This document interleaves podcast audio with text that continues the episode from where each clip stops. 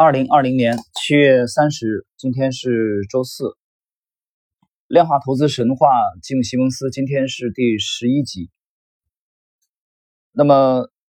在今天这一集呢，除了这个西蒙斯啊之前延揽的这个重要人物啊，对他的事业的第一位重要合作伙伴兰尼·鲍姆之外啊，有另外一位著名的数学家加盟西蒙斯的团队啊，我们来看。今天的正式内容，西蒙斯打电话给几个朋友啊，包括吉梅尔和这个埃蒙杜啊，埃斯奎纳奇啊，这个埃斯奎纳奇我们在之前曾经提过啊，和这个西蒙斯这个关系很密切，问他们要不要投资他成立的新基金。西蒙斯再次拿出给兰尼鲍姆看的图表，他提到啊，如果早几年啊，他和鲍姆开发的这个数学交易策略啊应用。在交易市场，那么就可会赚进多少钱啊？结果这几个人看了以后都目瞪口呆啊，觉得非常吃惊。那么后来梅尔回忆说啊，西蒙斯带着图表来找我们，听到很有机会啊，可以赚大钱啊，我们都非常的兴奋。西蒙斯并没有募集到他原来啊原定目标的这个四百万美元，但是已经足以让新基金开始运作了。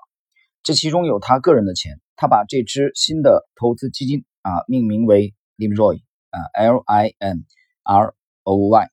这个名字呢很有趣。这个名字它里边既有英国小说家康拉德在小说啊《吉姆爷》当中的同名主人公的名字，另外呢也有负责经手这家新公司的这个汇款事宜啊，以便利用境外公司呃去避税优势的这个百慕大皇家银行。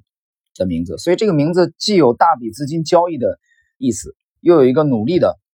与道德荣誉啊理想搏斗的这个角色。所以，我我说啊你其实研究这个吉姆·西蒙斯的一生啊，他既喜欢赚钱，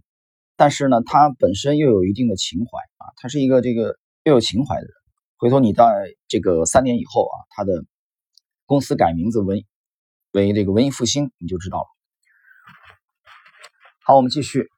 那么，对一个长久以来一只脚踏在商业圈、一只脚在数学和学术界的人来说，啊，这个名字非常的适合。西蒙斯把利姆罗伊定位为避险基金，这个定义的名称主要是指富人啊和他个人，包括机构管理金钱所追求的策略呢，呃，多样化，包括避险，也就是避免在市场上全盘结束。他。成立的第一家公司的名字啊，就是金钱数量学公司。先是利用西蒙斯的账户啊，投资一点资金，在各个不同的市场去测试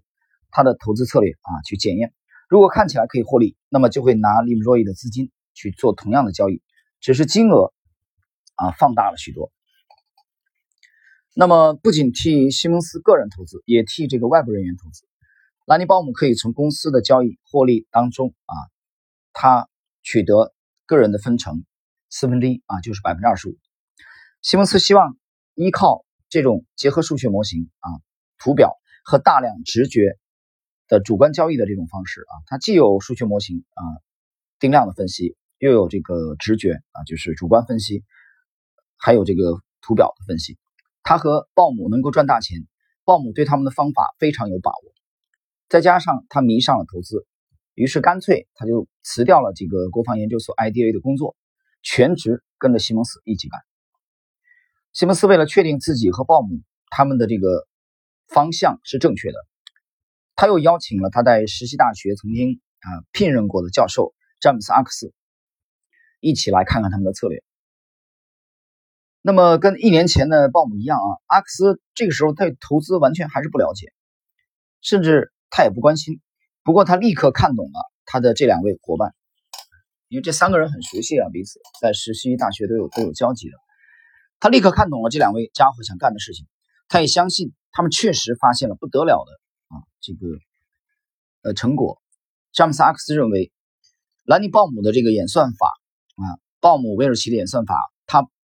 不仅仅能在外汇市场获利，而且它可以把它的模型推广到用于商品市场啊，比如期货市场。比如小麦、黄豆、原油，所以一听到这里的话，西蒙斯立刻说服阿克斯啊，你真就是你别干了啊，数学界没什么意思，你别干了，你干脆跟我们一起干得了啊，邀请他来加入他们的团队。那么，在一两年之前的时候，兰尼鲍姆他满脑子都是数学，但是现在呢，鲍姆转变非常明显，他现在整天脑子里想的都是交易。一九七九年夏天的一个早上，啊，跟家人躺在海滩上的兰尼鲍姆，他脑袋里思考的是英镑长期疲软的问题。当时一般认为英镑只会继续走软。西蒙斯和鲍姆有位交易顾问啊，卖了好多的英镑。那天早上，在海滩放松的兰尼鲍姆突然坐直了身子，啊，被头脑中兴奋的念头冲昏了头。他相信。英镑的买点就在眼前，他冲到了办公室啊，告诉西蒙斯，英国的新首相撒切尔夫人不可能一直把英镑维持在低位。呃，鲍姆说，撒切尔在压制英镑，但是他再也压制不了多久。鲍姆说，应该立即啊，我们应该立即买进英镑。但是西蒙斯呢，并没有呃这个马上表现得很兴奋。西蒙斯说，兰尼，很可惜。啊，你应该早一点来。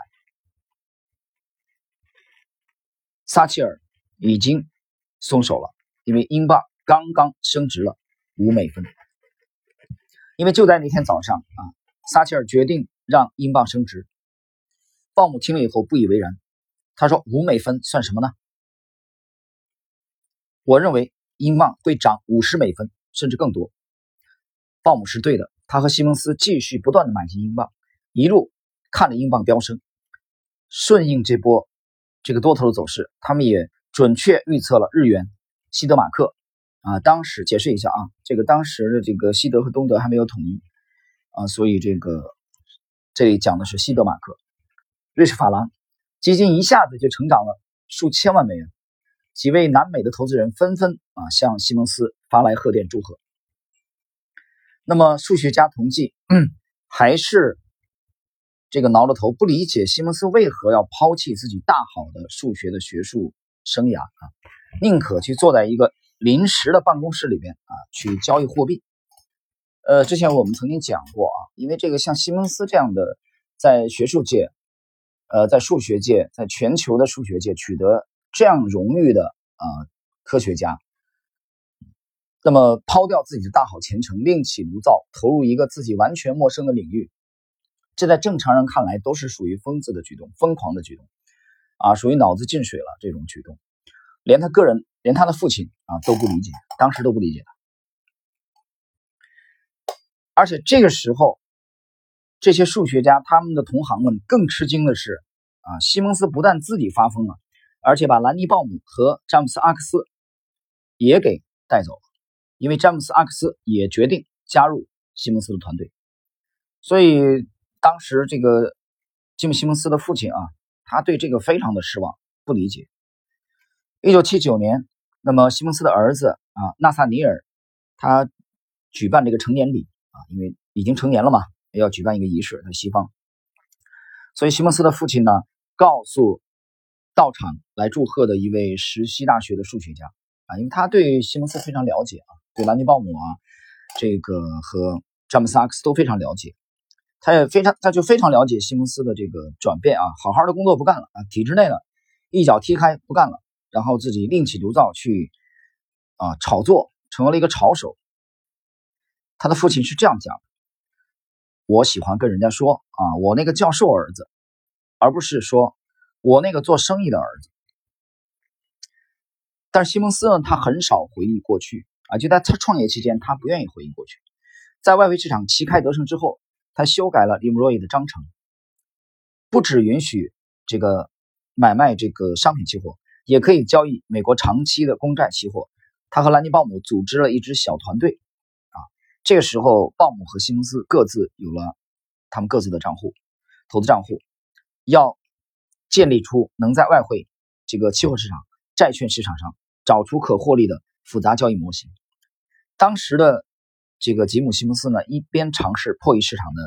秘密，一边在探索他毕生热爱的金融投机，他玩的不亦乐乎。